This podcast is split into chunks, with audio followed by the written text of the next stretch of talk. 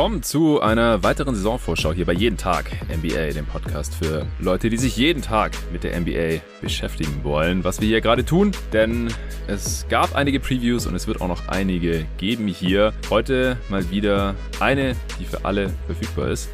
Denn wir haben einen Sponsor hier drin. Aber erstmal das Thema heute die Philadelphia 76ers. Ein Team, das gerade so ein bisschen in der Schwebe hängt, denn Ben Simmons will nicht mehr mitspielen. Daryl Morey will ihn aktuell nicht traden, weil er nicht das bekommen würde, was er gerne dafür hätte.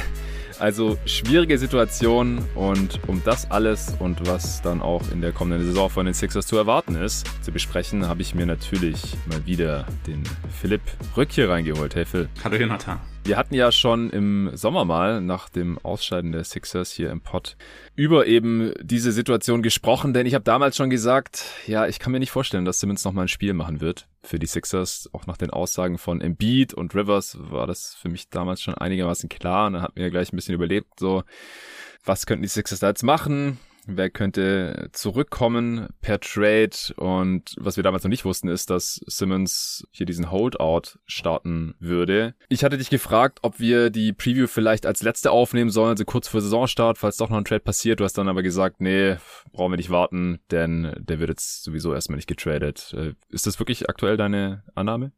Ähm, ja, es liegt ein, zum einen daran, dass ich glaube, dass ähm, vielleicht einige Teams, die gern mittraden würden, ähm, das mhm. aktuell nicht können, weil ja viele der Verträge, die im Sommer abgeschlossen wurden, ja noch nicht getradet werden dürfen. Das heißt, da müssen wir wahrscheinlich warten bis Mitte Dezember ist das ja meistens. Mhm. Also das ist zum einen die Vermutung, zum anderen glaube ich einfach, dass mittlerweile momentan einfach die Angebote, die da sind, nicht so gut sind, dass äh, Murray sich da noch überzeugen lassen würde. Also ich glaube nicht, dass es momentan Teams gibt, die unbedingt jetzt so verzweifelt sind, dass sie irgendwas Unbedachtes machen würden, weil das hätten sie dann vielleicht auch schon vorher machen können im Sommer. Ähm, ja. Deshalb wäre meine Vermutung, dass jetzt erstmal nichts mehr passiert. Ja, es ist eine einzigartige Situation. Also äh, ein Spieler auch von Simmons Güteklasse, dass er einen Trade fordert und dann halt auch so vehement fordert und dann nicht mal irgendwie lustlos oder out of shape zum Training erscheint, wie wir es letztes Jahr bei Harden gesehen haben oder halt sonst irgendwie Druck macht, aber trotzdem noch weiter zockt, wie es ja auch bei Anthony Davis der Fall gewesen war und vor allem, dass er halt auch noch vier Jahre Vertrag hat. Es ist alles ziemlich unglaublich. Wir werden das gleich alles hier ein bisschen auseinanderklamüsern und dann, wie gesagt, natürlich auch über die kommende Saison der restlichen Sixers als Team, als Franchise sprechen, unabhängig von dieser Situation. Äh, so schwer das vielleicht auch fällt. Wir machen das jetzt auf jeden Fall.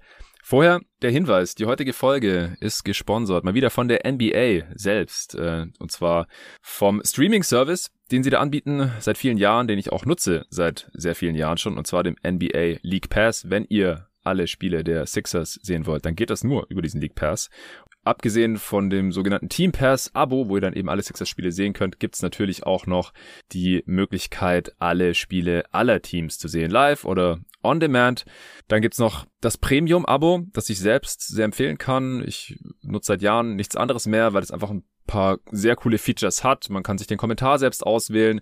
Man kann auf zwei Geräten gleichzeitig schauen, also auch zum Beispiel sich mit einem äh, Kumpel teilen, äh, was natürlich dann den Aufpreis auch gleich wieder stark relativiert. Oder man kann auf zwei Geräten gleichzeitig schauen. Äh, manche kriegen das hin, ich selber nicht. Ich kann mich immer nur auf ein Spiel konzentrieren.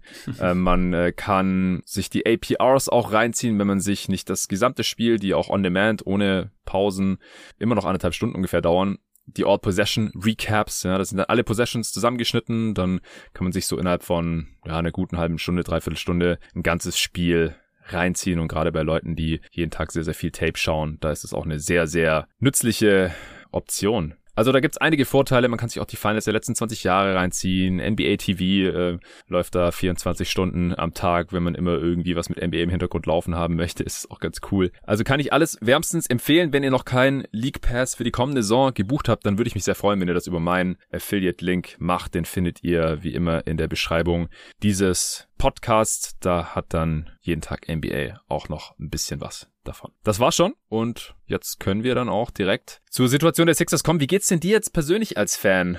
damit. Also ich habe auf Twitter ja schon einen oder anderen Tweet äh, von dir gelesen, aber die meisten Hörer sind nicht auf Twitter unterwegs oder folgen dir vielleicht auch nicht. Deswegen fass doch mal kurz zusammen, so wie sieht's gerade bei dir aus? Wie geht's dir mit der ganzen Situation? Mm, das ist schon sehr seltsam, das muss man dazu sagen, weil man ja eigentlich ähm, mit der Erwartungshaltung geht, wenn man einen der besten zehn Spieler der Liga hat. Und das hat ja auch deine Top 30 Podcast-Reihe ergeben, dass das ja mhm. auch einige so sehen und auch, ähm, also auch die Experten, denen ich da folge, also Zach Lowe oder Nate Dunk, sehen ihn ja auch in dem, in dem Bereich. Und klar.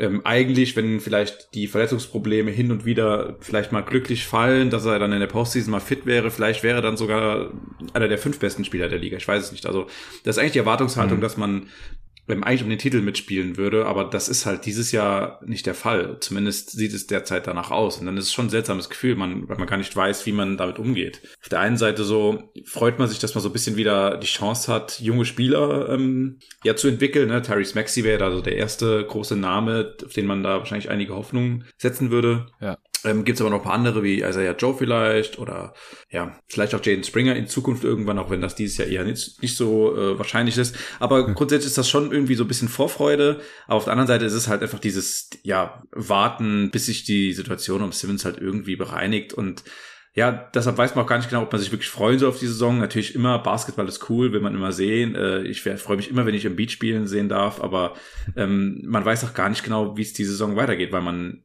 mit dem derzeitigen Kader, den man hat, ohne Simmons, ist man äh, ja vielleicht ein Home Advantage, äh, also Homecourt Advantage Team im Osten, aber mehr ist das auf gar keinen Fall. Das, da darf man sich keine Illusionen machen. Ja, also es darf man ja nicht vergessen. Ich habe es auch schon mal an anderer Stelle gesagt, dass Ben Simmons ja vor allem in der Regular Season ein sehr, sehr nützlicher Spieler ist. Ob das Definitiv. jetzt irgendwie All-NBA würdig war oder eine hohe Platzierung im Defensive Player of the Year Ranking würdig war, das lässt sich irgendwie diskutieren, aber er hat auf jeden Fall einen ganz klar positiven Impact aufs Spiel in der Regular Season. Auch die Lineups mit Embiid haben ja ganz gut funktioniert und er fällt jetzt einfach erstmal ersatzlos weg. Solange sie ihn nicht traden, spielt niemand für ihn. Das ja. rutschen Leute auf, die seine Minuten und Possessions aufsaugen. Du hast gerade schon ein paar Namen genannt. Shake Milton äh, vielleicht auch noch. Äh, aber man hat jetzt auch niemanden da großartig nachverpflichtet oder so, weil das ist ja jetzt auch noch nicht die gesamte Offseason klar gewesen, zumindest nicht öffentlich.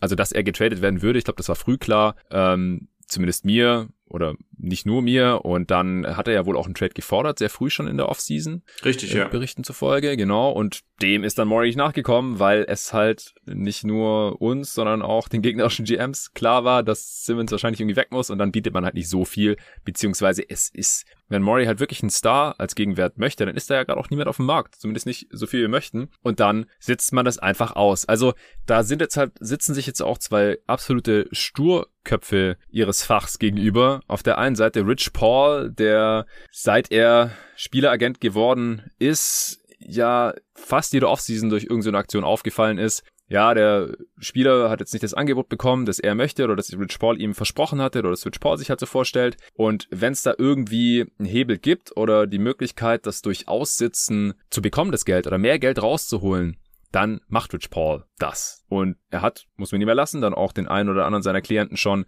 sehr, sehr starke Deals da rausgeholt, teilweise auch in relativ aussichtslosen, scheinbar aussichtslosen Situationen. Ich erinnere mich da an Eric Bledsoe bei den Suns damals, war Restricted Free Agent. Alle Spieler waren schon unter Dach und Fach, kein Team hatte mehr Capspace, um ihm wirklich viel zu geben. Die Suns haben ihm trotzdem mehr gegeben äh, oder über Marktwert zu diesem Zeitpunkt dann noch bezahlt. Äh, Tristan Thompson, J.R. Smith bei den Cavs zum Beispiel, klar, da hat es auch eine Rolle gespielt, dass sein Buddy LeBron natürlich da der Franchise-Spieler war und äh, stunk gemacht hätte, wenn die nicht verlängert worden wären.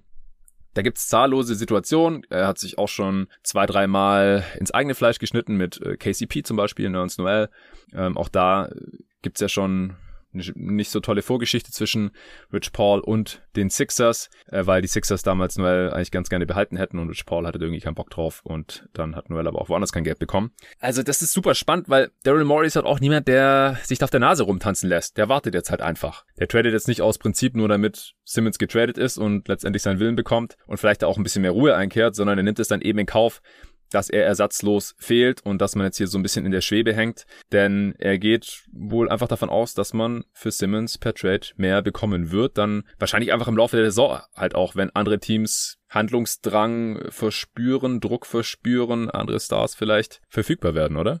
Ja, ich denke auch. Also so frustrierend das vielleicht auch jetzt sein mag für den ein oder anderen Sixers-Fan, ich halte die Vorgehensweise von Murray trotzdem für komplett richtig. Also ähm, er weiß, was er da tut und es ist ja auch irgendwie logisch zu sagen, entweder es gibt diesen dritten Star äh, oder diesen zweiten Star besser gesagt neben Embiid, den gibt es dann ja per Trade jetzt oder halt dann im Dezember oder wann auch immer oder zur Trade Deadline oder er würde halt ähm, quasi so eine Art Mittelweg gehen und versuchen, möglichst viele Picks für Simmons zu bekommen und die dann vielleicht irgendwann weiter zu traden für einen Star. Aber jetzt zu sagen, ja, wir holen jetzt hier Malcolm Brockton und TJ Warren oder was weiß ich, was da für Angebote theoretisch auf, auf dem Markt wären, das ist schon richtig. Also das bringt uns ja auch nicht weiter. Also die, die, die, diese Spieler sind zwar gut, aber ähm, sie haben auch, denke ich, irgendwo begrenzten Wert in den Playoffs und es wäre dann weiter, also man, das Team ist ja schon einigermaßen tief, aber es fehlt halt so ein bisschen Star Power und das ist ganz klar das Problem.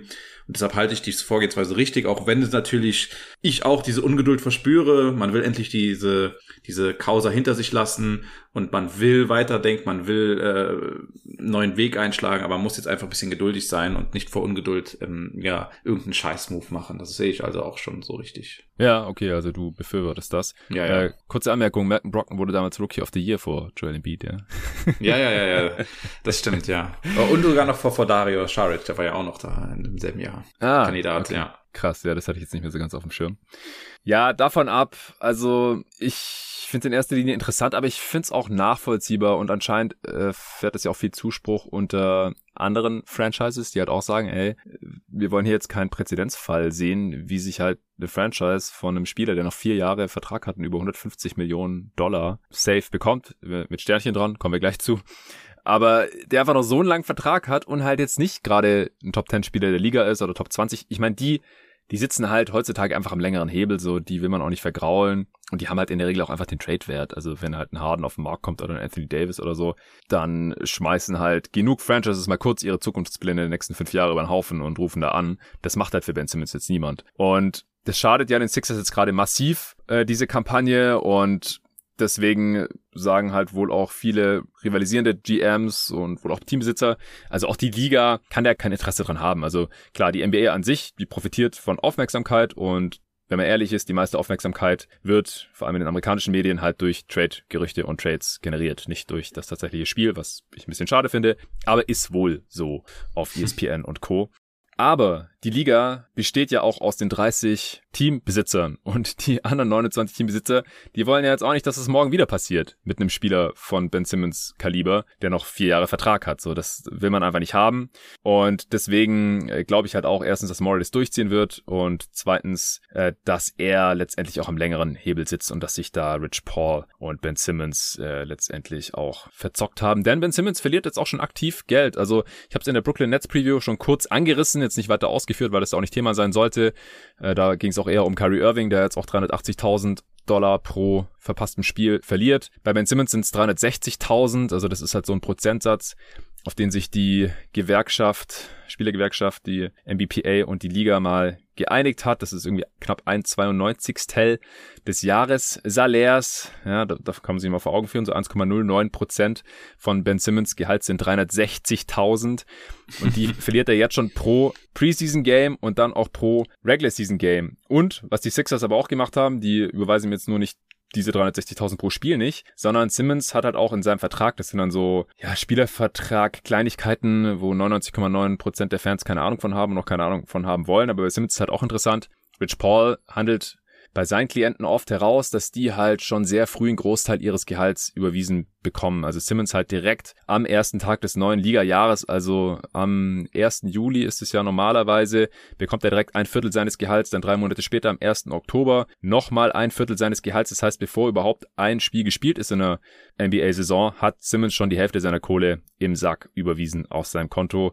Und das äh, wären halt äh, so gut acht Millionen jetzt, die wären am 1. Oktober fällig gewesen. Aber weil er vorher schon, dummerweise, angekündigt hat, hey, ich komme nicht, ich komme nicht zum Training Camp, ich komme nicht, ich spiele nicht mit in der Preseason und in der Regular Season erst recht nicht, äh, kann man halt eine rechtliche Klausel anwenden, die heißt Anticipatory Breach. Also ich habe es vorhin extra gegoogelt, weil ich bin kein Jurist, obwohl ich mal drei Semester amerikanisches Recht in meinem Bachelor mit belegt habe. Aber auf Deutsch habe ich keine Ahnung, wie das heißt. Na, wo hatte ich es denn jetzt?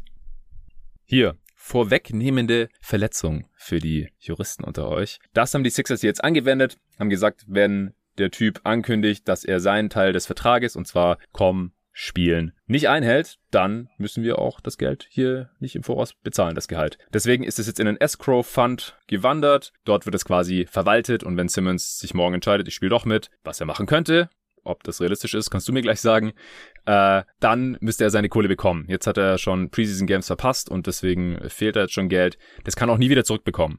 Und jedes weitere Spiel, das er verpasst, das Geld kann er nie wieder zurückbekommen. Also auch wenn er dann getradet wird, muss ihm das sein neues Team nicht irgendwie nachwirkend zahlen oder so. Das wäre ja auch Quatsch. Also der Dude, der lässt sich das hier jetzt einiges kosten. Genauso wie bei Kyrie. Pascal hat gesagt, wenn man so viel Geld verliert pro Spiel 360, 380.000 Dollar brutto, dann muss es einem halt echt äh, irgendwie ernst sein. Und das ist es ihm wohl. Also stimmst du mir zu, dass das überhaupt gar keine Option mehr ist, dass Simmons jetzt noch immer irgendwie sich in diesen Lockerroom reinsetzt oder irgendwie sowas? Also es sieht sehr danach aus, dass das nicht mehr passieren wird. Also dafür sind jetzt mittlerweile auch die, die Schritte wahrscheinlich zu drastisch geworden und auch das Vokabular wird schlimmer. Und ähm, man hat ja da, äh, Keith Pompey ist ja einer der, der Sixers Beatwriter, der eher meistens durch ähm, wahre Geschichten ähm, zwar auffällt, aber schon einige Sticker dabei hat, er auch oft schon Blödsinn geredet hat. Mhm. Aber sein Vokabular tendiert wie ich die Stories lese, ist wahrscheinlich äh, das Simmons Camp um Rich Paul der Leaker. Und da hieß es ja dann plötzlich, nachdem die Sixers gesagt haben, ja, sie halten das Geld zurück, weil er, er natürlich seinem Arbeitsvertrag in dem Fall nicht nachkommt, ja. äh, hieß es dann, dass die Sixers quasi Declare oder, oder War halt, also, das Krieg quasi, das als Kriegserklärung ähm, aufnehmen, dass sie jetzt hier okay. das Geld nicht bezahlen, obwohl sie natürlich jedes Recht dazu haben, das Geld zurückzubehalten, wenn Simmons halt einfach nicht auftaucht. Das ist ja ganz klar. Ne? Und ähm, warum sollten die Sixers sowas leaken? Ja. Naja, ist halt eher fraglich. Also deshalb vermute ich, dass das dass hier die Fronten eher sich verhärten, als dass es sich langsam aufweicht. Äh, ich weiß nicht, ob es Simmons irgendwann reichen könnte und er dann vielleicht auch gegen die äh, eigenen, gegen den eigenen Agenten irgendwie schießt und vielleicht sich von ihm trennen will, weil ähm, dieses Prozedere kostet ihn, wie du sagst, ne, effektiv Geld. Ja, wäre auch nicht der Erste, der sich von Paul dann trennt. Weiß nicht, ja, genau. Ja, und äh, gerade die, die Sache mit Noel, die ist ja, kam ja im Sommer so ein bisschen raus, die ganzen äh, Dinge, die da passiert sind, mhm. ähm, dass er teilweise irgendwelche Anrufe gar nicht erst ent, entgegengenommen hat, ihm äh, Sachen verschwiegen hat und so weiter. Ja. Der hat ihn jetzt verklagt. Auf der Basis ja. hat er jetzt, hat Nerds Noel zu Paul verklagt, weil er gesagt hat, du hast als Agent deinen Job nicht gemacht. Und deswegen habe ich mein Geld nicht bekommen, so ungefähr. Genau. Das ist schon krass. Ich halte es trotzdem eher für unwahrscheinlich. Also ich denke, die werden den Kurs weiter fahren und dann sieht man, was dabei rauskommt. Äh, wenn es anders läuft, muss man sich auch vorstellen, wie das dann aussehen soll. Also was passiert, wenn Simmons jetzt wirklich wieder zurückkommen würde? Wie wird der aufgenommen von seinen, von seinen Teammates? Da wurde ja, ist ja auch jetzt schon einiges wieder in der Preseason oder im Camp gesagt worden, was vielleicht nicht mehr zurückgenommen werden kann. Wir haben die Fans, die äh, ihn die ganzen vier, fünf Jahre immer komplett unterstützt haben, die jetzt auch wahrscheinlich irgendwann nicht Schnauze voll haben. Also Deshalb, ich glaube, das ist schwierig, äh, hier wieder ähm, das, das so zurückzufahren, dass er spielen könnte. Ja. Ähm, ja, ich glaube, dafür hat Simmons, ist jetzt so dünnhäutig oder hat nicht das dicke Fell, um zu sagen, scheiß drauf. Äh, ich will jetzt meine Millionen hier, die mir eigentlich zustehen und jetzt gehe ich da halt hin und setze die Scheuklappen auf und mache halt Vorschrift nach Dienst. Weil das wäre halt ein Hold-in, ja, dann würde er seine Kohle bekommen. Wie gesagt, das haben wir ja schon gesehen. Also Harden und Co. in der Sache sehr viel smarter oder besser beraten, ich weiß es nicht. Das, was Simmons hier gemacht hat, im Endeffekt nicht smart. Also zumindest nicht nee. finanziell gesehen. Klar, man, man muss es halt irgendwie respektieren, wenn er sagt, scheiß auf die Kohle, ich bin eh Multimillionär, äh, was sind 360.000 Dollar pro Spiel schon für mich? Okay, seine Entscheidung, aber es ist schon, es wirkt ein bisschen unüberlegt oder ähm, naiv oder, oder sturköpfig. Also letztendlich bin ich auch zu weit weg davon, um das jetzt wirklich hart verurteilen zu wollen. Es ist seine, seine Entscheidung, wie Wiggins ja auch gesagt hat, er sich nicht impfen lassen wollte. Da wurde ja auch gefragt, so, ja, ey, du verlierst doch viel Geld deswegen. Und dann hat er gesagt, ja, und das ist doch mein Geld. Ja, stimmt ja auch. Also. Ja. Ich fand es auch spannend, was du eben gesagt hast, auch mit dem Präzedenzfall, den es vielleicht schaffen ja. würde.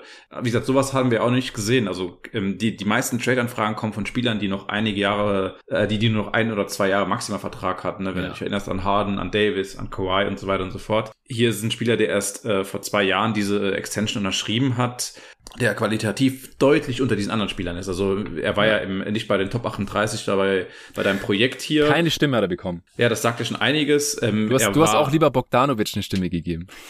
ja, weil die, die Frage ist natürlich auch wieder, na klar, äh, in den Regular Season ist er wahrscheinlich schon ein Top 30 Spieler, vielleicht kann man dafür sogar argumentieren, aber in den Playoffs halt absolut gar nicht mehr. Ne? Also den, den kann man da nicht ja. gebrauchen, ist einfach momentan so. Und ja. ähm, wenn so ein Spieler jetzt ähm, mit vier Jahren Vertrag noch sowas abzieht, das könnte, ähm, also klar, wir, wir sind ja alle immer für die Empowerment der, der, der Spieler. Das ist ja auch eigentlich ein guter Trend, der das so ein bisschen versucht, dieses Gleichgewicht irgendwo wieder zurückzuholen. Ja. Aber es ist halt schon, es kann einen Präzedenzfall schaffen, der die Liga vielleicht ein bisschen dazu, also dazu führt, dass vielleicht im nächsten CBA die, äh, die Besitzer ähm, ja, Sachen durchboxen, die vielleicht ja insgesamt den Spielern noch mehr schaden könnte, als es momentan äh, ist. Das kann ich mir schon vorstellen, dass es das ein Problem wird. Deshalb Vielleicht ist es sein Recht, wenn er sein eigenes Geld darauf setzt, aber es ist schon ziemlich, ziemlich krass zu sehen, vor allem weil er halt einfach ein Spieler ist, der in vier Jahren nie die Schuld bei sich selbst gesucht hat, immer bei anderen. Und da passt ja auch, was Embiid vor kurzem noch gesagt hat. Der sagt, naja, okay, wir haben Jimmy Butler gehen gelassen, weil Simmons den Ball in der Hand haben wollte. Wir haben El Horford verpflichtet, damit äh, Ben endlich seinen Stretch Fünfer kriegt, dem er spielen kann. Wir haben das, das, das gemacht. Ja. Und in der Zeit wurde quasi nie darauf geachtet, was eigentlich das Team wäre, dass man einen Beat bauen würde. Und ja. ähm, das stimmt schon ein bisschen, ne? Ja, ja, auf jeden Fall. Also zusammenfassend kann ich auch nochmal sagen, es wundert mich überhaupt nicht, dass Simmons jetzt getradet werden soll und auch nicht, dass er weg will, weil wie gesagt, nach der Pressekonferenz, nachdem er ausgeschieden ist, da habe ich schon gedacht, okay, das ist krass, das hört man sonst nicht, dass der eigene Coach sagt, ja, weiß nicht, ob man mit Ben Simmons als Point Guard eine Championship gewinnen kann. Er hat nicht gesagt, dass man es nicht kann, aber ja, so weit weg ist es davon auch nicht mehr. Doc Rivers war schon sehr, sehr frustriert. Und Embiid ja auch, der hat auch gesagt, so ja, das Spiel war eigentlich durch, als jemand von uns einen offenen Dank verweigert hat. So ungefähr. Ich habe damals direkt gesagt, ich glaube nicht, dass man das nochmal kitten kann. Äh, viele haben gedacht, doch, Simmons muss jetzt nicht getradet werden. Äh, ich verstehe es auch, dass er getradet werden möchte, aber das handelt man halt normalerweise einfach und auch effektiver. So, wenn er einfach die Klappe gehalten hätte, äh, wenn er jetzt gekommen wäre, er hätte ja seinen eigenen Trade-Wert dann auch noch manipulieren können, indem er einfach scheiße gespielt hätte, aber er hätte einfach kommen können. Dann wäre das jetzt nicht so ein Riesendrama, wo er nicht so besonders gut aussieht. Ja.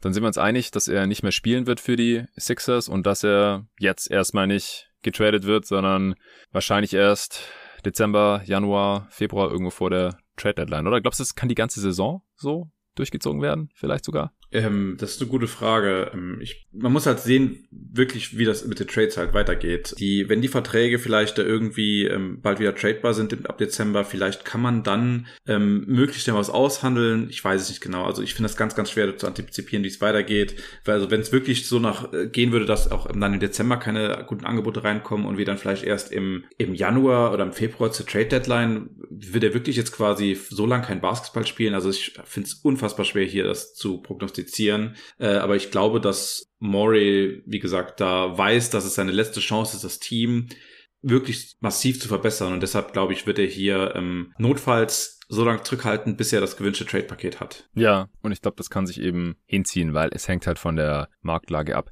Letzte Frage noch dazu, weil ich es mit Tobi Bühner, ein Kollege, den du ja auch sehr schätzt, im, in der Minnesota Timberwolves Preview besprochen hatte. Das war übrigens eigentlich ein Supporter-Pod, aber das äh, lief jetzt technisch am Sonntag noch nicht so, wie ich mir das eigentlich vorgestellt hatte und der Support ist am Sonntag natürlich auch nicht zu erreichen. Deswegen ist die Wolves Preview, wo es eigentlich ein exklusiver Pod für die Supporter hätte sein sollen, in dem ein oder anderen öffentlichen Feed gelandet und war da kurz drin, Sonntagmorgens um sieben. Ich weiß nicht, ob das so viele dann schon mitbekommen haben, bis ich den dann eben händisch da wieder rausgelöscht habe. Aber das nur am Rande. Da haben wir über ein Trade-Paket gesprochen, weil wir beide Ben Simmons für die Wolves eigentlich als ganz interessanten Spieler ansehen. Also ich finde, Simmons macht für viele Teams überhaupt gar keinen Sinn, was nicht heißt, dass sie nicht für ihn traden werden. Aber Teams, die in den Playoffs viel reißen wollen, da macht Simmons aus genannten Gründen Stand heute keinen Sinn. Und bei einem Rebuilding-Team, das jetzt quasi gerade bei Null steht, äh, die eventuell die Assets hätten, da macht aus meiner Sicht auch keinen Sinn, weil du halt um Ben Simmons als besten Spieler wahrscheinlich kein Team aufbauen solltest. Aber so dazwischen gibt's halt ein paar Teams, ja. Teams, die jetzt vielleicht mal endlich wieder in die Playoffs wollen oder wenigstens Play-In oder so und auch mit Towns und Russell und auch Anthony Edwards finde ich den Spielerfit halt ganz gut. Das würde aber heißen, dass keiner von denen im Paket kommen würde. Ich glaube, Towns und Ant äh, sind halt auch einfach gerade nicht verfügbar für sowas. Russell will Moria irgendwie anscheinend nicht und ich weiß auch immer noch nicht, ob Cat das so cool fände, wenn er weg wäre. Aber würde dir als Sixers-Fan ein Paket aus Malik Beasley, McDaniels und Patrick Beverly zum Beispiel noch, auch als Salary-Filler, aber auch als ein Spieler, der neben Embiid ja ganz gut passt. Und dann eben einigen First-Roundern, die Wolves haben alle ihre eigenen First-Rounder, reichen? Fändest du das irgendwie ansprechend? Ja, denke ich schon. Das wäre ja, wie gesagt, einer dieser, dieser Alternativwege, die ich auch eben schon kurz angedeutet hatte entweder eben man schafft irgendwie direkt für einen Star zu traden oder aber diesen Weg finde ich deshalb ganz spannend, weil Beasley ein Spieler ist, der durchaus gut passen würde, ja. äh, der noch jung ist, der noch keinen Vertrag hat. Die äh, Jane McDaniels ja ist ja auch, also ich habe von ihm viel zu wenig gesehen, aber was ich so höre, sind gibt's viele Fans von ihm. Hm? Ja, Beverly, klar, Sarah Filler muss da wahrscheinlich auch sein, aber das wäre so ein Paket, das ich mir vorstellen könnte, zumal man, wie gesagt, ja auch McDaniels die Picks eventuell in Zukunft wieder weiter traden könnte, falls der Star doch noch verfügbar wird. Dann hat man zwar vielleicht ein Problem, das auf das Salary zu kommen, aber äh, das wäre so eine der Ideen, die mir hier wirklich, ähm, denen ich was abgewinnen könnte. Ähm, vor allem da auch Russell nicht drin ist, den will ich nämlich auch nicht im Team haben. Also. ja, okay, cool. Da haben wir doch schon unseren Favoriten hier für jeden Tag NBA, was ein Simmons Trade angeht. Ja, ja, du hast aber absolut recht. Also es ist un, es ist deshalb so schwierig, einen passenden Trade-Partner zu finden, weil es ähm, nur einige Teams gibt, die überhaupt in Frage kommen. Du hast es schon gesagt, ne? Contender äh, können ihn nicht gebrauchen, weil sie um die Playoff-Schwäche wissen. Und Teams ganz unten, deren Draftpicks wären ja auch noch viel zu wertvoll wahrscheinlich, um die direkt einfach reinzuschmeißen. Da müssen wir schützen halt. Ja, das ist also es ist schwierig, da was zu finden. Ja. Ähm, deshalb vielleicht noch jemand wie Sacramento, weil die ja auch in einer ähnlichen Situation sind, unbedingt wieder in die Playoffs zu wollen und so weiter. Aber das Ach, sind ja, so die Teams, ja. Ja. Da sehe ich halt den Fit überhaupt nicht mit Fox und ich glaube, Fox geben sie nicht ab und äh, finde ich sehr schwierig, weil die Kings halt dann irgendwie auch sehr wenig Shooting haben und so. Also überhaupt nichts ausgeschlossen bei den Kings als Franchise. Ich traue dem Management nach wie vor nicht, weil der letzte Entscheider halt immer noch Rainer DW ist, höchstwahrscheinlich. Und klar, kann irgendwie passieren. Ja, also ich glaube, so offensichtlich es geworden ist, wie schwach Simmons in den Playoffs offensiv performt, glaube ich, dass seine Defensive, die ich ja immer noch für überbewertet halte, aber ligaweit noch extrem wertgeschätzt wird. Das heißt, ja. gerade diese Teams wie die Kings und die Wolves, die ja letztes Jahr defensiv ziemliche Katastrophe waren, ja. ähm, die könnten sich da vielleicht zumindest mal geblendet fühlen, dass sie äh, da wirklich ihn wertschätzen, auch wenn der offensive Fit zum Beispiel neben Fox ein Problem wäre, aber sie denken dann vielleicht, dass sie endlich dadurch defensiv besser werden könnten, dass das ein großes Trade-Paket rechtfertigen würde. Ja, ja. Okay, ansonsten äh, würde ich sagen, schauen wir uns mal an, was die Sixers tatsächlich schon machen konnten hier in dieser Offseason. Äh, das war jetzt nicht so besonders viel, aber ich nee. will es jetzt trotzdem mal kurz erwähnt haben. Ähm, man hat Danny Green gehalten äh, für 20 Millionen, wobei für zwei Jahre, wobei das zweite Vertragsjahr nicht äh, voll garantiert ist.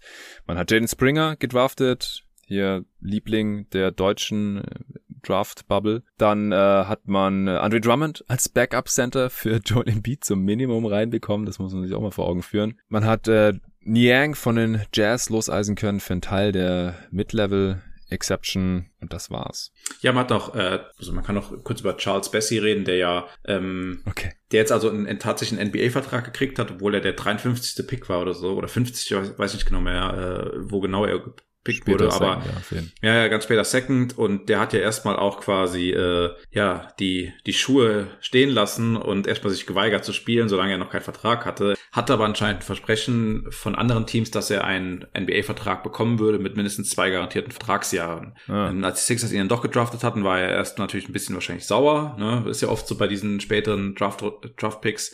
Äh, und die Sixers haben nur ein garantiertes Vertragsjahr die ganze Zeit geboten. Two-Way wollte er natürlich dann auch nicht. Und jetzt konnten wir sich halt spät darauf einigen, dass er irgendwie anderthalb Jahre garantiert bekommt, ähm, so um den Dreh rum. Das heißt, äh, da ist jetzt so ein bisschen der Mittelweg gefunden worden. Ist aber sehr interessant, dass das so, ähm, so, eine, so, so eine Taktik gewählt wurde vom Spieler, der so spät gedraftet wurde. Da hat aber auch der Agent ordentlich Stress gemacht.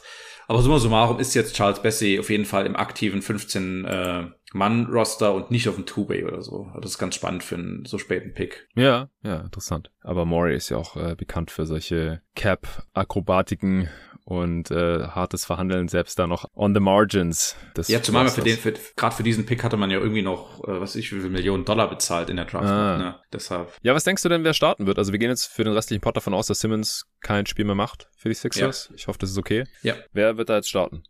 Also ich dachte ja eigentlich die ganze Zeit, dass äh, Maxey der Starter wird, aber jetzt hat im, naja, einzig wirklichen Preseason-Spiel, das man zählen kann, also das äh, am Donnerstag war das, glaube ich, gegen die Raptors, ähm, mhm. hatte Shake Milton gestartet auf Point Guard. Äh, neben Seth Curry, Danny Green, Tobias Harris und Jordan Beat natürlich. Ja. Das war für mich ein bisschen überraschend, aber ja, Doc Rivers ist sowieso, also seine, seine, seine Tour an seltsamen Interviews geht momentan ein bisschen weiter. Ähm, äh, der redet ja momentan ziemlich viel dummes Zeug. Und meinte dann irgendwie, ja, äh, Tyrese äh, ist halt kein richtiger Point Guard, der muss es noch lernen und so. Und anstatt irgendwie, keine Ahnung, ein bisschen die Stimmung hochzuhalten, sagt er dann so, ja, er muss das noch lernen, er ist nicht so weit. Und dann sagt er, ja, Shake ist halt irgendwie schon ein bisschen weiter, aber da hätten wir nie gedacht, dass er das überhaupt kann. Und nur so Blödsinn, ja. Und jetzt ähm, äh, ist so anscheinend Shake momentan der, der ein bisschen die Nase vorne hat, vermutlich aufgrund seines Passings und ein bisschen seines Playmakings und äh, wahrscheinlich auch ein bisschen so Off-Ball-Shooting, wo Shake ganz gut drin ist. Und Maxi ist halt derjenige, den er bezeichnet als derjenige, der mit Speed halt kommt, der halt zum Korb ziehen kann und so weiter. Aber auch da ist ja die hoffen, dass der Wurf, den er in der Summer League so ein bisschen gezeigt hat, sich wirklich als, als Stärke etablieren kann. Das wäre ganz cool. Aber ja, da müssen wir sehen, wie das dann genau läuft. Ähm, aber ich freue mich auf jeden Fall auf, auf Maxi, auch wenn er jetzt, wie gesagt, erstmal nicht der Starter ist.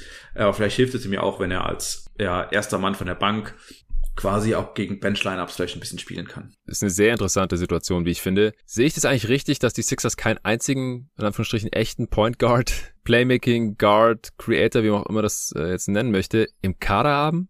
Also, wenn man jetzt Maxi nicht so sehen sollte, zum Beispiel. Weil sie haben halt Milton, Maxi, dann Seth Curry ist auch ein reiner Shooter, Scorer. Äh, jetzt auch Harris oder so ist jetzt kein Playmaker für andere, geschweige nee, nee, nee, nee. Danny Green. Also Joe ist ein Shooter, Shaquille Harrison, ich liebe ihn, aber ist ein reiner Defender. Kann mit Ball in der Hand fast gar nichts. Jaden Springer ist ein sehr, sehr, sehr junger Combo Guard eigentlich auch. Also, das ist schon krass. Ja, da hast du recht. Also, es fehlt wirklich ein, ein richtiger Playmaker fehlt.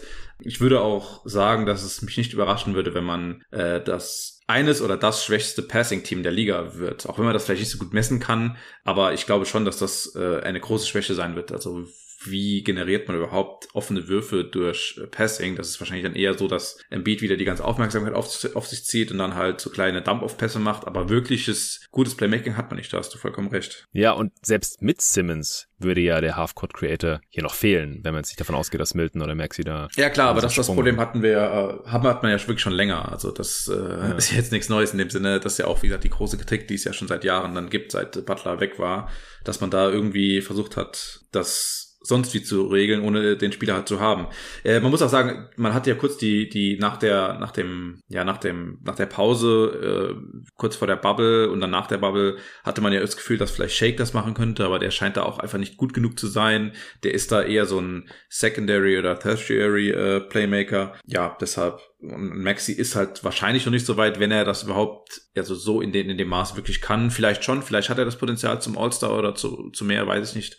Aber ja, momentan sieht es da echt schlecht aus, ja. Ja, also normalerweise würde ich sagen, wer jetzt in einem Preseason-Game gestartet ist, das würde ich jetzt nicht überbewerten, weil da wird auch einfach was ausprobiert. Aber nach der Aussage von Doc Rivers jetzt noch dazu, würde ich dann auch wahrscheinlich eher Richtung Milton tendieren. Also wäre es schon ein bisschen seltsam, wenn er Maxi doch starten lässt. Also ich denke, die werden wahrscheinlich ähnlich viele Minuten sehen im Endeffekt. Und ja, vom offensiven Spielstil wird es wahrscheinlich so laufen, wie du gesagt hast. Also Embiid, der muss offensiv jetzt wahrscheinlich eine noch größere Last tragen, auch noch mehr Playmaking machen. Es wird wahrscheinlich auch mehr ins, in, in Halfcourt auch gehen, oder? Ohne Simmons? Das ist natürlich auch so ein Punkt, da hast du auch recht. Also die, die, die Transition in der Regular Season war so ein bisschen Simmons, Simmons Steckenpferd, wo er wirklich ähm, überzeugen konnte, wo er auch, äh, geholfen hat, dass man da nicht immer in den Halfcourt musste. Aber umgekehrt muss man auch sagen, dass Embiid also letztes Jahr ja aus dem Post-Up unfassbar effizient war. Also der kann, ja. der kann schon aus dem, gerade in der Regular Season aus dem Post-Up im Halfcourt kann er schon gut Offense generieren und sein Passing wird ja auch immer besser.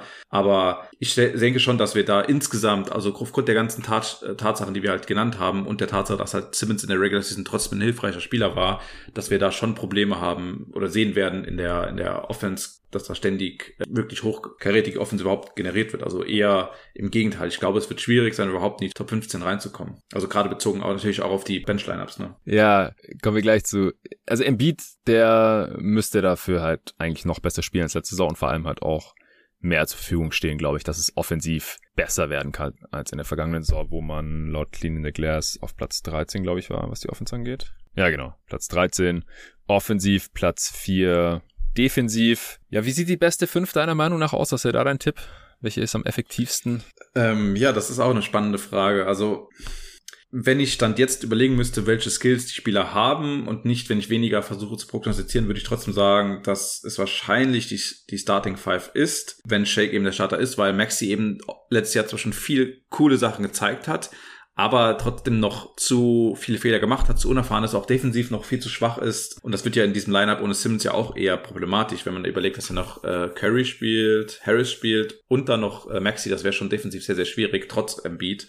Hältst du Milton für einen besseren Defender als Maxi? Zwischen ja, ja, auf jeden Fall. Ja, ja. Milton okay. ist da noch um einiges voraus. Also der unfassbar lange Arme, die, die er ganz gut nutzt. Deshalb halte ich das schon, ihn schon für einen besseren Spieler defensiv. Die Frage ist dann wirklich, wie gut passen die oder wie gut werden die Spieler im Verlauf der Saison? Also könnte ich mir vorstellen, dass vielleicht im Laufe der Saison, wenn Maxi diesen Sprung macht, den alle erwarten, dass er vielleicht in der Closing Five ist und in der besten Fünf. Vielleicht auch hat Thibault an seinem Wurf so gut gearbeitet, dass er ein verlässlicher Schütze ist zumindest, der aus dem ähm, Catch-and-Shoot aus Spot-Up-Situationen hochprozentig trifft, dann könnte ich mir auch ihn vorstellen in dieser Rolle, ähm, weil Danny Green zwar ein wertvoller, guter Spieler ist, aber auch immer älter wird. Also ob er da so mhm. festgesetzt ist in der Closing Five, bin ich mir auch nicht mehr sicher. Ja. Ähm, und bislang zumindest mal, aber das kennt man ja aus den aus den Training Camps äh, wird ja jeder Spieler hochgelobt, aber ist anscheinend alles ein großer Fan von George Niang. Äh, aber der müsste ja schon eigentlich fast Harris wieder quasi eine Position runterschieben auf die drei und da ist er eigentlich auch nicht gut aufgehoben. Deshalb, es wird spannend. Also da wird er wirklich ja. wahrscheinlich viel ausprobieren müssen. Ja, also defensiv sind Niang und Harris nebeneinander wahrscheinlich auch nahezu unzumutbar, trotz ja. Embiid. Also, boah, da kommt so viel dazu auf Embiid. Offensiv und defensiv hängt eigentlich fast alles ja, das stimmt, ja. von ihm ab. Ja. Äh, weißt du, in was für einer physischen Verfassung er sich gerade befindet? Ist er fit und ist das mit seinem Meniskus und so auch alles durch? Ja, das, äh, also ich kenne mich ja ein bisschen aus mit Meniskusverletzungen äh, aus erster Hand. Ähm, okay. Ich hatte ja selber irgendwie zwei bis drei Meniskus-OPs und äh, das ist halt, wenn da was gerissen ist, und so habe ich es auch, wie gesagt, von den Beatridern gehört, dann kann das natürlich ein ganz kleiner Riss sein, den viele vielleicht auch haben und der kann sich dann mal entzünden, aber der kann auch dann, die Entzündung kann wieder abklingen. Ähm, aber er wurde jetzt nicht operiert, das wissen wir. Er wurde nicht operiert. Mhm. Inwieweit es ihn behindert, ist halt unfassbar schwierig zu sagen von weitem, weil wir es einfach nicht abschätzen können. Äh, es war ja so schlimm, dass es ihn auf jeden Fall beeinträchtigt hat in den Playoffs. Ja. Und normalerweise ist es jetzt nicht so, dass also eine längere Warte, also eine Zeit, wo er aussetzt oder sich schont, wird er nicht viel bringen, weil dieses Stück, das vielleicht gerissen ist, sich trotzdem entzünden kann oder irgendwie wandern kann im Knie, wenn es irgendwie sich weiter abreißen würde und so weiter. Ähm, er wurde auf keinen Fall operiert, weder im Meniscus Repair nennt man das, oder eben äh, die, dass das Stück abgetrimmt wurde. Mhm. Das kann natürlich jederzeit wieder, wieder auf, äh, aufgehen. Trotzdem den Aussagen zufolge ist er in einer guten Form und da waren die Sixers in den letzten Jahren auch nicht sehr schüchtern, wenn es darum geht zu sagen, wenn er in einer schlechten Form ins Camp mhm. gekommen mm. ist. Aber er sieht gut aus, er fühlt sich gut, ja. Also bin ich erstmal optimistisch. Okay, ja, das ist natürlich unfassbar wichtig. Wir haben jetzt hier und da schon Breakout-Kandidaten angeschnitten. Maxi, Milton, aufgrund der größeren Rolle. Siehst du noch irgendjemanden? Ja, Isaiah Joe. Oh. Das liegt daran, dass die Sixers endlich mal anfangen sollen, Dreier zu ballern. Und da ist er so ein Paradebeispiel für einen Spieler, der das könnte. Also er hat ja auch schon in der Summer League jetzt, ich meine, das ist eine Summer League, aber man sieht ja trotzdem so ein bisschen, wie die Jungs spielen. Und er hat ja einfach in vier Spielen 40 Mal äh, von der Dreilinie draufgerotzt. Hat er auch viel getroffen, hat auch, wie gesagt, auf the Dribble genommen, ähm, hat auf Movement Dreier genommen, also nach Screens und so weiter. Ähm, also sein, sein Wurf scheint sehr, sehr flexibel zu sein, sehr, sehr versatil mhm. und äh, auch relativ zuverlässig. Das heißt, und er hat auch sehr, sehr deep Range. Das muss sagt man auch schon in einigen Spielen. Ähm, dass ich hoffe, dass er eine feste Rolle kriegt, weil mit seinem Skillset offensiv ja, ist er eigentlich perfekt für die moderne NBA. Ähm, er hat jetzt auch in der Summer League und jetzt auch in der Preseason gezeigt, dass er auch durchaus äh, mit dem Ball ein bisschen äh, Passing zeigen kann. Äh, da bin mhm. ich gespannt, ob er das überhaupt transportieren kann, aber zumindest hat er da die Ansätze gehabt und ähm, wenn er defensiv, wie gesagt, nicht voll, vollkommen äh, hilflos ist, dann müsste er eigentlich einen festen Spot in der Rotation haben. Also bin ich mir relativ sicher. Ja, okay, interessant. Also das klingt auf jeden Fall alles einleuchtend. Gibt es jetzt noch jemanden aus deiner Sicht, der zu viele oder zu wenig Minuten, zu wenige Minuten bekommen könnte? Ähm, ja, ja, ich glaube nicht, dass es da jemand gibt. Äh, man kann vielleicht, wenn man die beiden Spieler zusammennimmt, der eine zu viel, der andere zu wenig, dann würde ich sagen Andre Drummond und Paul Reed. Also mm. ne, äh, oder wie die meisten ihn besser kennen, der heißt ja eher B-Ball Paul. Ähm, das ist sein richtiger Echt? Name, das darf man nicht vergessen. Äh, ja, ja, das ist so ein, so ein Scherz, weil das sein wie sein Twitter-Handle oder so ist. Ah, das und der, die, jeder nennt ihn immer nur B-Ball Paul und äh, deshalb gibt's dann so diesen Running Gag unter Sixers-Leuten, dass niemand weiß, wer Paul Reed ist. Das ist halt B-Ball Paul, ja. Ist halt ein unfassbar äh, cooler Typ, äh, der sehr beliebt ist bei den Sixers.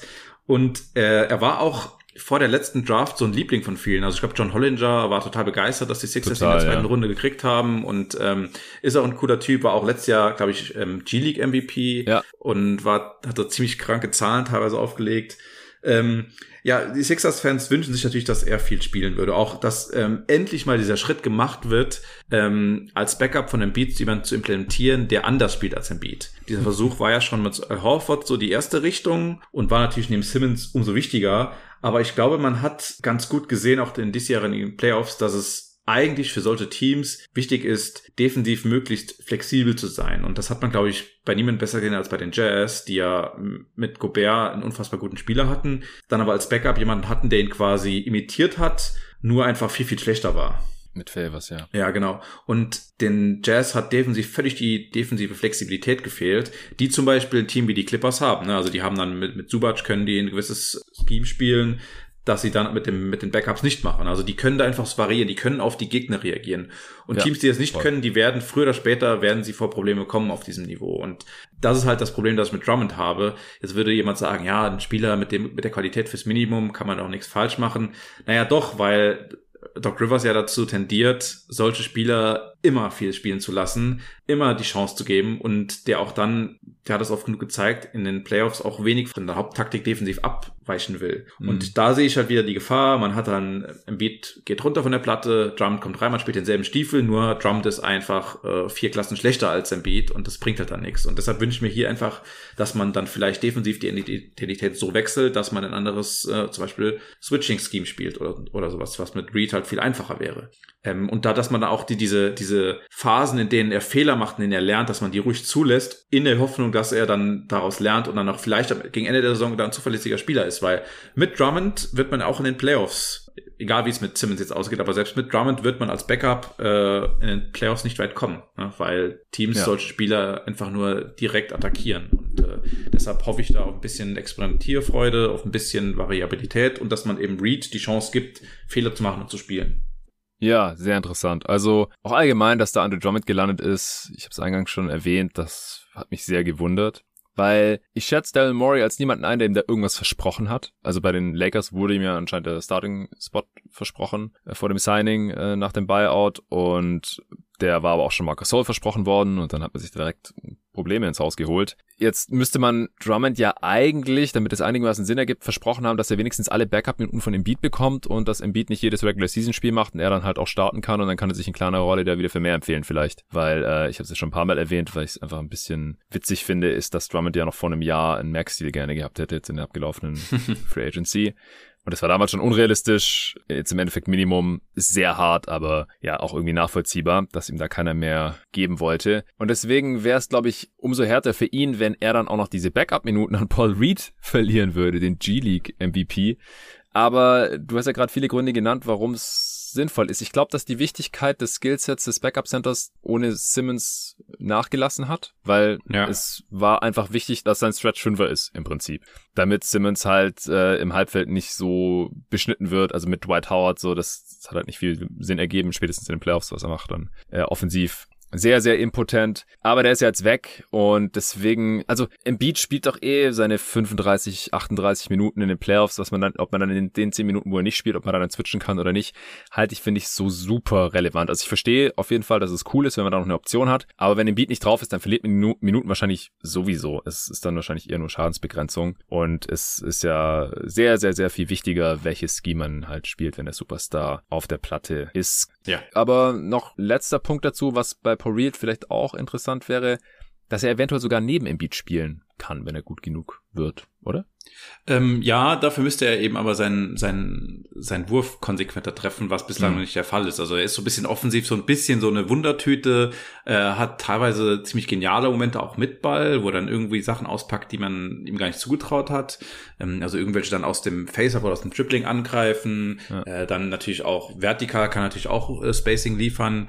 Ähm, und sein Passing überrascht manchmal auch, aber er macht noch so viele Fehler und sein Wurf ist eben noch so ein bisschen funky und nicht so sonderlich zuverlässig. Und mhm. du weißt ja, ich bin ja ein Verfechter davon, dass wenn der Shooter, der Big Shooter, den man hat, auf der 4 spielt, nimmt das einfach den ganzen Vorteil, den man eigentlich hat. Ne? Also diese Jungs, die müssen auf die 5 äh, gerade auf, ach, also als, als Backups, weil dann bringen sie wirklich was, ähm, weil sie dann das, äh, das Spielfeld breit machen. Ähm, wenn dann eben der gegnerische Center diesen Spieler eben dann auch verteidigen muss. Und wenn das ein Vierer ist, dann, ja, heutzutage können auch die meisten Power Forwards gut den Ball werfen. Da hat, ist der Vorteil, den Reed bringen würde, relativ gering. Äh, ich denke, man kann das machen, aber es liegt wahrscheinlich auch eher daran, äh, wie es in den letzten Jahren immer war. Stell auf die vier äh, dich oder mich hin neben dem Beat, dann ist das Team trotzdem noch mit einem positiven Net Rating ausgestattet. okay. Das lassen wir mal so stehen. Ja, wir haben es jetzt schon mehrmals angesprochen. Spielstil wird noch Embiid-lastiger an beiden Enden des Feldes. Äh, hast du da noch irgendwas hinzuzufügen? Ähm, tendenziell stimme ich dir dazu. Ähm, vielleicht gibt es dieses Jahr, dieses Jahr ein bisschen was bisschen mehr Experimente, dass es vielleicht ähm, mehr äh, Ball-Movement gibt, dass auch ein Beat mehr Off-Ball macht, so vor allem Screens stellen und so. Äh, vielleicht will er auch selbst nicht mehr diese große Last tragen. Äh, vielleicht, wie gesagt, kann ich mir vorstellen, dass es da irgendwas gibt. Aber er war eigentlich immer so, dass wenn er auf dem Feld war, war er die, das Alpha und das Omega des Teams und das bleibt auch dann, denke ich so. Denkst du, es gibt mehr Pick and Roll mit Embiid jetzt, wo Simmons weg ist? Wenn es einen Spieler gäbe, der das gut kann, dann ja. Aber ne, also wir haben immer selber festgestellt, dass es bei Maxi und Milton noch nicht so weit ist. Deshalb. Mm, aber ja. ich glaube, da hängt die Latte ja auch relativ niedrig und vielleicht kommt dann ja jemand noch im Gegenwert für Simmons früher oder später, der das deutlich besser kann, als er das konnte, weil ich glaube, das ist so ein bisschen low-hanging fruit ja. für Embiid. Also ich glaube, er kann das einfach. Also ich sehe nicht, wieso er kein exzellenter äh, Finisher oder dann halt auch ein bisschen aus dem Short Roll irgendwie äh, Playmaker sein könnte, Dump off Pässe, wenn dann nach dem Pick and Roll die gesamte Defense sich auf Embiid und sein Finishing konzentriert, dass er dann irgendwie Kickouts spielen kann oder Dump offs. Das würde ich gerne mal sehen. Haben wir bisher noch nicht gesehen, weil er hat seine ganze Karriere schon mit Ben Simmons zusammen. Ja, erstens das und, ja. und zweitens hatten wir auch selten diesen Pick-and-Roll-Ballhändler, der vielleicht auch das spielen kann. Und dann hat es auch meistens dazu geführt, dass es dann zu wenig Shooting gab. Das heißt, die Teams haben ja. immer schon um Simmons und Embiid äh, richtige Crowds gebildet. Ähm, jetzt umgekehrt, glaube ich, also wenn man mal so Lineups hat mit Niang, mit Isaiah Joe, mit Korkmaz und so weiter, äh, es gibt da irgendwie ein, ein, ein, dann ein Pick and Roll, dann ist es auch wirklich mal so, dass äh, man viel Shooting hat. Zum ersten Mal mhm. wirklich viele gute Shooter. Also das hat man ja auch vorher nicht gehabt. Und das ist ja auch immer so dieses Problem mit Simmons. Wenn er draufsteht, hat man nicht nur einen Shooter weniger, sondern mit immer noch einen kompletten Non-Shooter. Ne? Ja, also ich glaube, wenn Embiid wirklich fit ist und er war ja jetzt im Halbfeld noch nie von Simmons abhängig, also um effiziente Offense selbst für sich äh, zu kreieren und der dann halt noch deutlich mehr Shooting hat als sonst und nicht jemanden, der ständig da am Dunkerspot irgendwie rumhängt und dann noch einen weiteren Defender in die Nähe des Rings zieht. Also der wird krasse Zahlen, glaube ich, erstmal auflegen. Ja. Der wird da durch die Regular Season flügen, solange sein Körper hält, glaube ich. Das wird richtig heftig.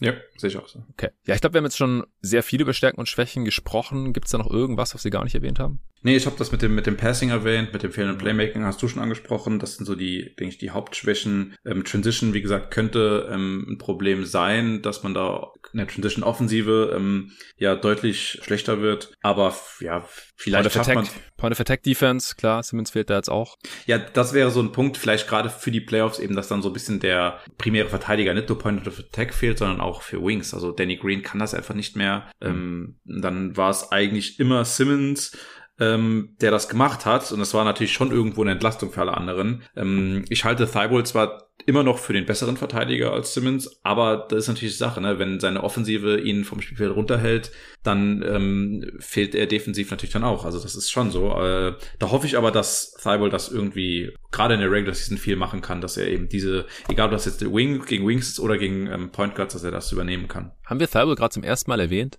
in diesem Pod? Ich habe den am Anfang einmal kurz erwähnt, ah, aber okay. ja, ja. Ich dachte gerade, okay, krass, wir haben also zumindest noch keinen ganzen Satz, glaube ich, zu ihm gesagt. Skandal.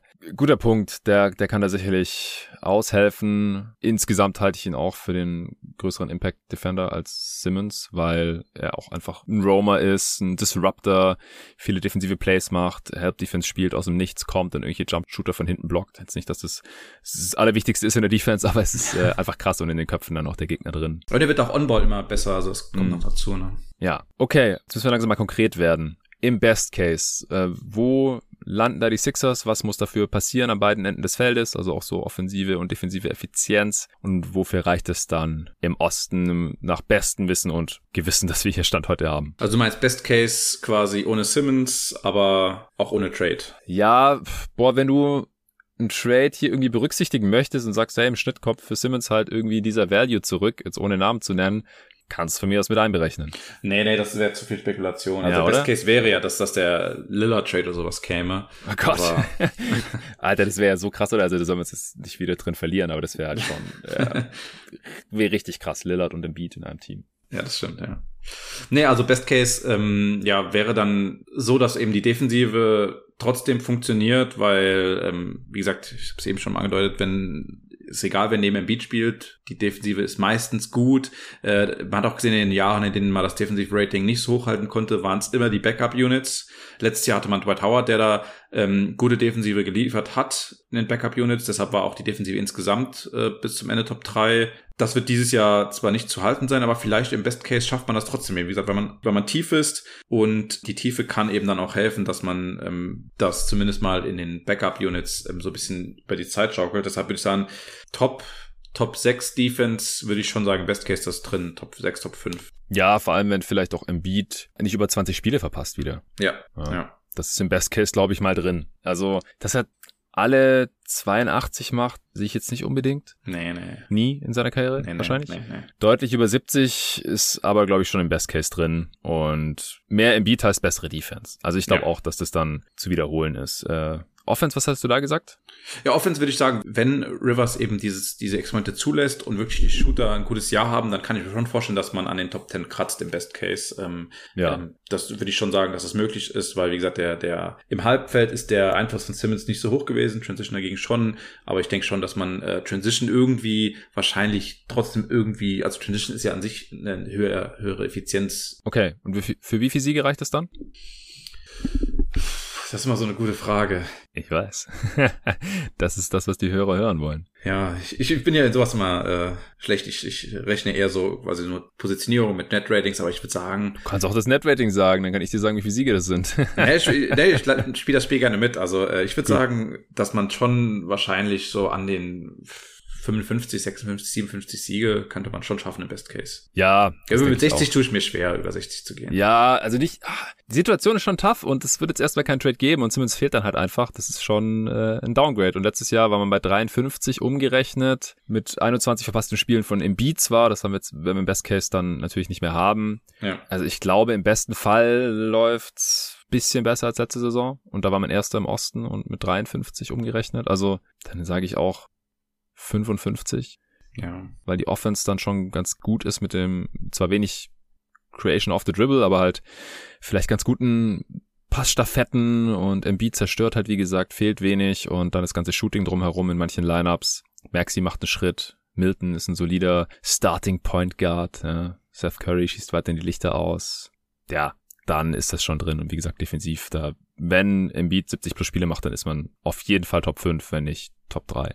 Glaube ich auch. Und wenn er alle Spiele macht, oder alle nicht, aber wenn er viele, viele Spiele macht, dann ist er wieder direkt in der MVP-Konversation drin. Ja, da ist er jetzt in den Köpfen, weil er letztes Jahr schon für viele der Per-Minute-MVP war und so weiter. Ja, ja. Äh, und auch in der Defensive Player of the Year-Konversation dann, sehe ich auch. Ja. Bei Gobert, also, das bespreche ich vielleicht dann nochmal in der Jazz-Preview ausführlicher, aber ich glaube, seine Reputation hat jetzt in den Playoffs gelitten, auch viel zu viel wahrscheinlich, gerade für die Regular Season. Aber kann mir schon vorstellen, dass er jetzt nicht, wenn er die defensive Leistung der letzten äh, Regular Season wiederholt, wieder automatisch Defensive Player of the Year wird, sondern dass man da mal einen anderen wählt. Letztes Jahr gab es ja schon diesen Mini-Hype für Simmons am Ende. Ja, äh, auch äh, wahrscheinlich völlig ungerechtfertigt, aber ähm, man muss halt trotzdem sagen, weil es halt einfach dieser Regular Season Award ist, halte ich nach wie vor Gobert immer wieder für den Favoriten, weil er halt in der Regular Season so eine unfassbare Bank ist. Du hältst ihn auch für besser als Embiid? Regular Season auf jeden Fall, ja. Einfach weil, weil er, er hat ja auch, wie gesagt, offensiv weniger Verantwortung. Er ja. kann da mehr machen. Embiid ruht sich schon ab und zu aus. Das sieht man auch ganz klar. Spielt sehr, sehr viel Drop und geht, geht kaum mal in den Switches rein und so. Also das äh, ist schon ein deutlicher Unterschied. Ähm, aber ich halte trotzdem Embiid tendenziell für den talentierteren Verteidiger. Ja, ich glaube auch, dass das äh, Ceiling als Player of Defender bei Embiid deutlich höher ist als ja. bei Rudi Gobert. Worst Case. Was passiert und wie viel Siege sind das am Ende und wo landet man da im Osten? Ähm, ja, also Worst Case muss man auch ganz klar sagen, dann, äh, also ich halte den Floor der Defensive immer noch für relativ hoch, also dass man da irgendwie jetzt total abkacken würde, sehe ich nicht so, äh, aber die Offensive könnte da schon nur vielleicht Top 20 sein, das sehe ich schon als Worst Case möglich. Ja. Und defensiv wahrscheinlich trotzdem, so Top 15 äh, wird man immer so Top 10, halte ich trotzdem für fast den Floor, also in dem Bereich rum. Und dann wäre man fast ein 500er Team. Ähm, das ist der, wäre dann der Worst Case, ne? Ja, also wenn Embiid wieder seine 20 Spiele verpasst und dann Drummond 30 plus Minuten bekommt, also der ist defensiv, glaube ich, immer noch überschätzt, dann kann die Defense, glaube ich, schon auf außerhalb der Top 10 abfallen. 13 oder ja. sowas. Und dann ist man offensiv äh, unterdurchschnittlich und dann ist man vielleicht echt nur bei 500. Also da hängt, wie gesagt, so viel von Embiid ab und dann ist ja. das Team halt nicht besonders tief und wie gesagt, wenig Creation und wenig gute individuelle Defense jetzt hier noch im Kader, abseits von Thibault und den Resten von Danny Green und den Ansätzen von Milton und auch Maxi. Ja, das kann dann schon sehr schnell ziemlich tough werden. Ja, auf jeden Fall. Also man darf sich auch keine, keine Illusion machen. Also wenn Embiid wirklich lange fehlt, ähm, du hast 30 Spiele gesagt, 30 Spiele verpasst er, ähm, und man würde quasi in, also wirklich eine, nur eine Top 20 Offense stellen und Top 15 vielleicht bei der, bei der Defensive, dann wäre man ja auch fast schon vom Netrating wahrscheinlich ein unter 500 Team. Ne? Dann kann das auch schon böse ausgehen. Aber wie gesagt, das Team, das Team ist ohne Embiid ist einfach nicht gut genug und da wäre man auch logischerweise kein wirkliches Playoff-Team. Also ich habe gesagt, seine 20 Spiele wieder verpasst, nicht 30. Also 30 finde ich schon fast ein bisschen zu krass, auch wenn Beat einer der verletzungsanfälligeren Spieler ist dieser Liga, weil das geht dann schon Richtung katastrophal und das wollen wir beim Worst Case hier mal rauslassen. Es wird passieren ja. bei ein, zwei Teams, aber kann man halt schwer prognostizieren, weil es halt super viel Pech ist. Ja, klar. Ich, ich weiß, was du meinst. Ich sag nur, 20 Spiele hat er quasi jedes Jahr ja, ja, okay. verpasst. Ne? Also das ist, das, ja, das da kommen wir jetzt zu. Da kommen wir jetzt zu. Okay, dann ist Worst Case vielleicht wirklich 30. Deshalb, Gut, ja. dann ja, ja, okay, fair. Dann sage ich, äh, ja, dann ist, sind sie leicht unter 500, glaube ich. Also unter ausgeglichener Bilanz. Ja. Dann sage ich 40. Und du? 39 ist dann der Worst Case. Okay, okay, okay. Ja, große Spanne hier, aber es, es hängt halt alles am Beat, das äh, ist wohl so. Dann kommen wir jetzt zur Prognose, da beziehen wir auch immer die Over-Under-Line mit ein. Die liegt für Philly bei 50,5. Er ist natürlich, liegt deutlich näher an unserem Best Case als am yep. äh, Worst Case. Ist aber, wie gesagt, einfach normal. Also als Sixers-Fan ist man dran gewöhnt, dass die Spannweite der, der beiden Cases so weit auseinandergeht, eben weil man immer damit rechnen muss, was passiert mit Embiid und was nicht. Ähm, ich würde aber wahrscheinlich, ja, trotzdem drüber gehen wenn auch nicht viel. Also ich, ich würde die Line nicht anfassen, aber wenn ich wirklich nee, müsste, nee. gun to my head, dann würde ich drunter gehen, weil mir hängt hier zu viel an Embiids Gesundheit und daran, dass Maury und Paul und irgendein anderer GM diese Situation irgendwie auflösen. Und ich habe keine Ahnung, wann das passiert. Und wenn es passiert, dann vertraue ich Maury eigentlich insofern, dass der Trade Sinn ergibt und sie dann auch auf einmal deutlich besser sind als einfach ohne Simmons. Das bezweifle ich nicht, aber ich habe keine Ahnung, wann das passiert. Also was ich vorhin noch gar nicht erwähnt habe zum Beispiel ist, dass sobald äh, der Spieler, ich glaube 30 Tage ist da die Grenze, verpasst, also einfach nicht auftaucht, dann zählt diese Saison gar nicht als weiteres äh, Jahr in der Liga tatsächlich. Das ist jetzt bei Simmons nicht so super tragisch, weil er wird nicht Free Agent und dann ist es auch egal, wie viele League Years er schon hat. Aber solche mhm. Sachen spielen dann irgendwann auch noch mit rein. Vielleicht ich halte es nicht für ausgeschlossen, dass sich das wirklich vielleicht auch über die Trade Deadline hinauszieht, weil wenn Maury jetzt kein Trade macht, vielleicht denkt er jetzt gerade noch, ich warte bis zur Trade Deadline, ich habe noch ewig viel Zeit, aber wenn es an der Trade Deadline dann immer noch kein überzeugendes Angebot gibt, dann macht er vielleicht immer noch kein Trade. Also da würde ich dann vielleicht die Grenze ziehen und sagen, das ist dann, da sollte man dann vielleicht wirklich gucken, dass man das Roster für die Playoffs auch maximiert. Man weiß halt nicht, weil man den Beat fit ist. Wenn er eine geile Saison hat, fit ist, keine Bewegchen hat, und zur Deadline steht man halt irgendwie nur auf Platz 6 im Osten oder sowas, läuft Gefahr, ins Play-In zu kommen und läuft Gefahr, im Beat hier total runterzureiten in der Regular Season schon. Dann würde ich vielleicht einfach gucken, dass ich den Kader verbessere, jetzt einfach für dieses Jahr schon, weil man weiß ja nicht, wie viele Playoff-Runs äh, der Körper von Embiid noch durchhält. Also das sind so ein paar Überlegungen, wenn ich jetzt Geld drauf setzen müsste, wirklich, die würde ich dann da wirklich noch mit einfließen lassen. Aber wir wissen es halt einfach nicht und dann ist mir diese Line ein bisschen zu hoch. Sie müssten ja wirklich 51 Siege holen, quasi auf dem Niveau der letzten Saison performen. Und das, das sehe ich halt summa summarum dann eher nicht. Dann würde ich eher auf mhm. drunter wetten. Ja, ich bin auch eher jetzt der, der Optimist ähm, in, das, okay. in, die in, die Fähigkeiten von Embiid und den, den anderen Jungs. Die, die Sache, die du gerade angesprochen hast, die sehe ich also das, ich weiß nicht, ob es deine Meinung war oder ob das nur ein Szenario war, das du gerade angesprochen hast, aber ich sehe das wirklich anders. Also selbst wenn Embiid rasieren würde und äh, eine weitere Saison seines Lebens spielen würde, Aha. auch dann glaube ich, dass es falsch wäre, irgendwie einen Trade zu machen, der Simmons los wird und dann irgendwie in so, so einen so einen ja, schlechten Gegenwert bringen würde. Ja, weil ich meine, was heißt schlecht? Also halt kein also, Star. Ja, ja. gerade so vielleicht dieses äh, Wolves-Paket, das wir ja vorhin schon ganz gut fanden. Wie gesagt, das fände ich ja, das wäre ja auch okay, aber selbst damit wird man ja wird man nicht weit kommen in den Playoffs. Das darf man sich ja keine Illusion machen. Ähm, das wäre dann eher so ein, so ein Paket für die Zukunft vielleicht, weil man die Picks dann ja irgendwie wieder nutzen könnte. Ja. Äh, vielleicht könnte man die auch nutzen, zum Beispiel um Harris loszuwerden. Das ist ja auch noch so ein schmutziges Geheimnis, dass Harris ja völlig überbezahlt ist. Ähm, deshalb die, die, die Frage ist da wirklich, was wäre dieses Paket, das kommen würde bis zur Trade Deadline. Ähm, aber ich würde, glaube ich, lieber auf Simmons sitzen bleiben, als das, wie gesagt, für, mir fällt jetzt kein, kein passes Beispiel, aber für CJ McCallum und so ein Paket das zu machen. Auch wenn ich das vielleicht im Sommer noch anders gesehen hätte, aber hm ja, dann lieber warten, weil man mit dem Trade-Paket auch nicht weiterkommt und man dann vielleicht das Asset abgeben hat, das letzte, das man nutzen könnte. Okay, interessant, ist für mich aber noch eher ein Punkt für Ander, ehrlich gesagt. Ja, das ist. Weil dann passiert der Trade nicht, dann kriegt Embiid keine Hilfe und dann äh, wird's für mich eher unter 50. Hast du jetzt eine Zahl gesagt? Nee, oder? Was ist deine Zahl? Ist es genau 51 oder 52 genau. oder so? Dass ich genau drüber lande. Okay, alles klar. Gut, ist eingeloggt.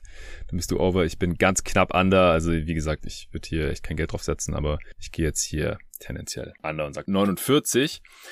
Gut, äh, hast du noch einen interessanten Aspekt vorbereitet, dir irgendwas überlegt, was wir jetzt noch gar nicht besprochen haben?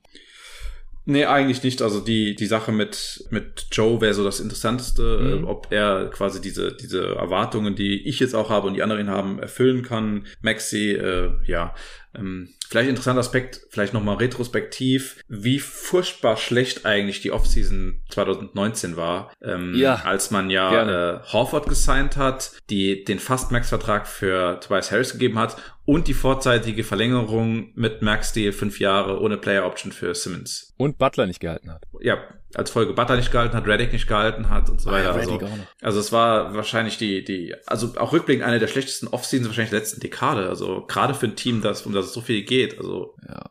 Ja, stimmt. Also das ist echt das sehr traurige, ja weiß nicht, man kann wahrscheinlich sagen, Abschlusskapitel des Process gewesen oder so, weil da war man eigentlich dann endgültig im Win-Now. Man ähm, musste sich den Cap voll ballern. Es war klar, dass Embiid ein Star ist. Und man hat leider sehr viele falsche Entscheidungen getroffen. Auch bei Reddick habe ich nochmal gedacht, der ist jetzt zurückgetreten. Der war noch so gut bei den Sixers in dieser Saison. Ja. Und dann ist er zu den Pelicans gegangen wegen Geld. Das hat dann spielerisch nicht mehr gepasst und dann unter Van Gundy unter seinem alten Coach erst recht nicht mehr. Gut, er ist vielleicht auch ein bisschen älter geworden. Aber ich finde es schade, dass der gar keine richtige Chance mehr bekommen hat, irgendwo eine Rolle zu spielen, nachdem er in bei den Sixers halt noch so eine wichtige Rolle inne hatte da als so Handoff-Partner mit Embiid und so. Das war echt geil. Dann Butler, ich mochte das auch total, dieses Duo Butler und Embiid und er hat ja jetzt auch nochmal im Interview unlängst gesagt, so ja, ich finde es immer noch schade, dass wir Butler nicht halten konnten wegen Ben Simmons so. Mhm. Klar, ist jetzt alles retrospektiv, bisschen schwierig zu bewerten und solche Aussagen auch. Aber ja, da haben sie sich schon einiges zerschossen. Also das ist, ist echt super, super schade, was damals passiert ist unter Elton Brand. Ja.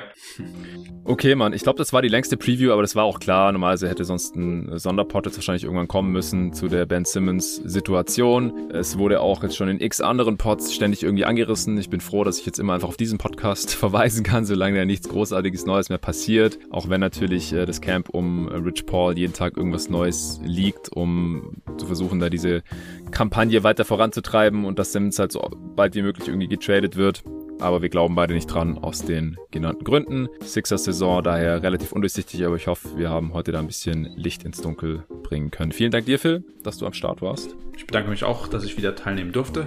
Wenn es einen äh, Simmons-Trade gibt, dann melde ich mich bei dir.